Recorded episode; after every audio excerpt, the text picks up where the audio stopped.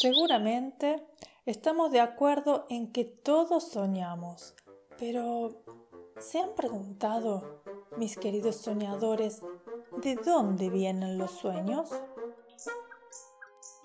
Te doy la bienvenida a Cuentos para Tejer Sueños, un espacio de fantasía que nace cuando sale la luna y la noche nos invita a ir a dormir.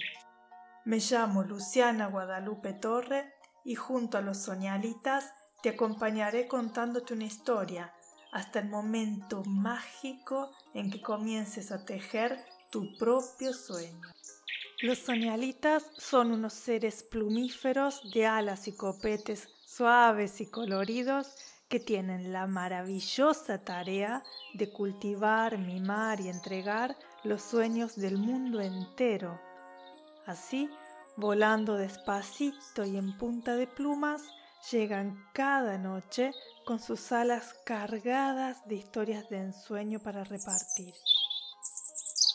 Entonces, luego del cuento de esta noche, los soñalitas te regalarán un sueño nuevo y todavía un poquito tibio, listo para ser soñado. Te invito a descubrir todos los misterios sobre este maravilloso mundo en lucianatorre.com, donde también puedes sugerirme lecturas y compartir tus sueños con otros soñadores de todo el mundo. Me encantaría recibir tu historia. Escucha cuentos para tejer sueños en iTunes, iVoox, Spotify y Google. Suscríbete a la newsletter de lucianatorre.com para acceder libremente a todos los cuentos escritos de cada día. Te agradezco de todo corazón por dejar tu valoración de 5 estrellas en iTunes, por tus donaciones en iVoox y por dejar tu comentario sobre este podcast en la aplicación que utilices. Me ayudas a seguir creyendo en mis sueños. Gracias.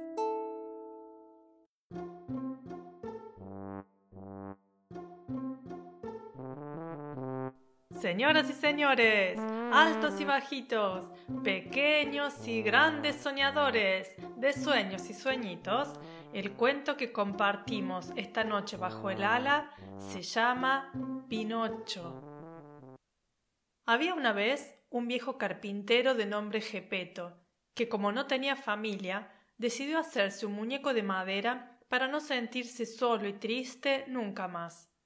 ¡Qué obra tan hermosa he creado! Le llamaré Pinocho. exclamó el anciano con gran alegría mientras le daba los últimos retoques. Desde ese entonces, Gepeto pasaba las horas contemplando su bella obra y deseaba que aquel niño de madera pudiera moverse y hablar como todos los niños.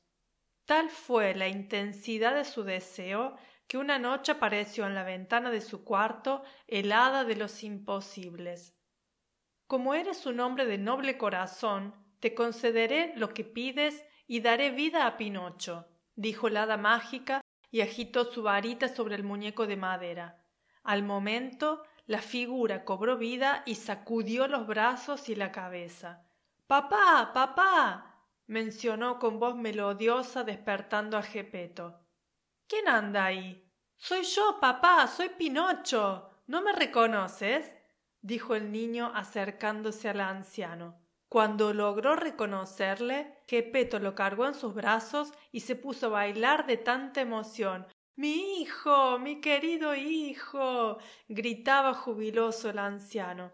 Los próximos días fueron pura alegría en la casa del carpintero. Como todos los niños, Pinocho debía alistarse para ir a la escuela, estudiar y jugar con sus amigos. Así que el anciano vendió su abrigo para comprarle una cartera con libros y lápices de colores. El primer día de colegio, Pinocho asistió acompañado de un grillo para aconsejarlo y guiarlo por el buen camino. Sin embargo, como sucede con todos los niños, este prefería jugar y divertirse antes que asistir a las clases, y a pesar de las advertencias del grillo, el niño travieso decidió ir al teatro a disfrutar de una función de títeres. Al verle, el dueño del teatro quedó encantado con Pinocho. Maravilloso. Nunca había visto un títere que se moviera y hablara por sí mismo. Sin dudas haré una fortuna con él. Y decidió quedárselo. Este aceptó la invitación de aquel hombre ambicioso y pensó que con el dinero ganado podría comprarle un nuevo abrigo a su padre. Durante el resto del día, Pinocho actuó en el teatro como un títere más, y al caer la tarde decidió regresar a casa con Gepeto. Sin embargo, el dueño malo no quería que el niño se fuera, por lo que lo encerró en una caja junto a las otras marionetas. Tanto fue el llanto de Pinocho que al final no tuvo más remedio que dejarle ir, no sin antes obsequiarle unas pocas monedas. Cuando regresaba a casa, se topó con dos astutos bribones que querían quitarle sus monedas. Como era un niño inocente y sano, los ladrones le engañaron, haciéndole creer que si enterraba su dinero, encontraría al día siguiente un árbol lleno de monedas, todas para él. El grillo trató de alertarle sobre semejante timo, pero Pinocho no hizo caso a su amigo y enterró las monedas. Luego los terribles vividores esperaron a que el niño se marchara, desenterraron el dinero y se lo llevaron muertos de risa. Al regresar a casa, Pinocho descubrió que Gepeto no se encontraba y empezó a sentirse tan solo que rompió en llantos. Inmediatamente apareció el hada de los imposibles para consolar al triste niño. No llores, Pinocho, tu padre se ha ido al mar a buscarte. Y tan pronto supo aquello, Pinocho partió a buscar a Gepeto, pero por el camino tropezó con un grupo de niños. ¿A dónde se dirigen? preguntó Pinocho. Vamos al país de los dulces y los juguetes, respondió uno de ellos. Ven con nosotros, podrás divertirte sin parar. No lo hagas, Pinocho, le dijo el grillo. Debemos encontrarnos con tu padre, que se ha ido solo y triste a buscarte. Tienes razón, grillo, pero solo estaremos un rato, luego lo buscaré sin falta. Y así se fue Pinocho, acompañado de aquellos niños al país de los dulces y los juguetes. Al llegar, quedó tan maravillado con aquel lugar que se olvidó de salir a buscar al pobre Gepeto. Saltaba y reía Pinocho rodeado de juguetes y tan feliz era que no notó cuando empezó a convertirse en un burro.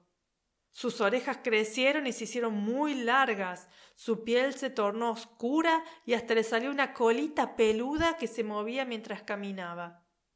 Cuando se dio cuenta, comenzó a llorar de tristeza y el hada de los imposibles volvió para ayudarle y devolverlo a su forma de niño.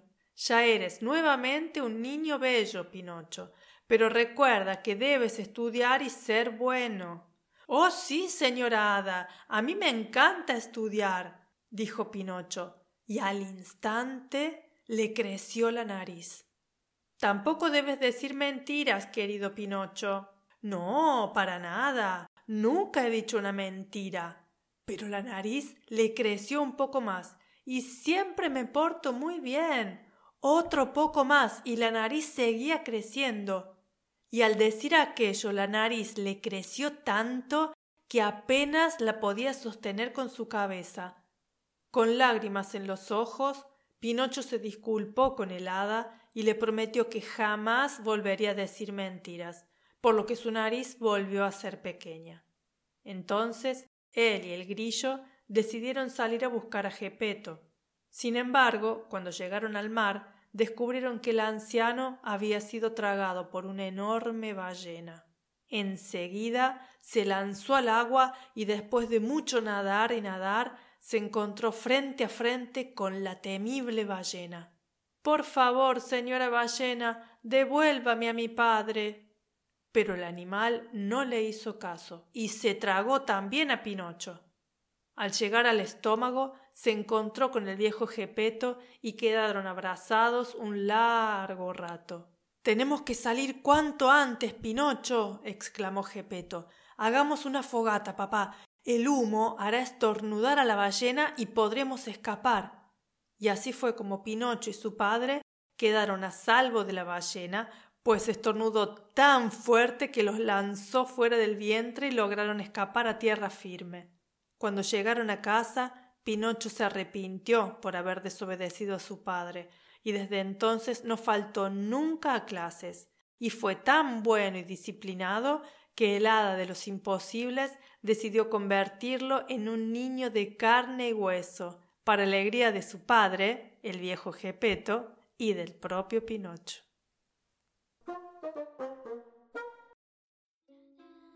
Los soñalitas y yo te saludamos con un gran batir de alas y nos vemos en los sueños.